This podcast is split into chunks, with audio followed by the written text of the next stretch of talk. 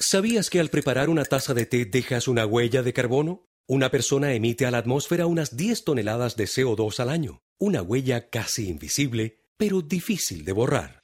Gerdau Asa renueva su compromiso con el medio ambiente. Ya está midiendo su huella de carbono para seguir reduciéndola. No da lo mismo.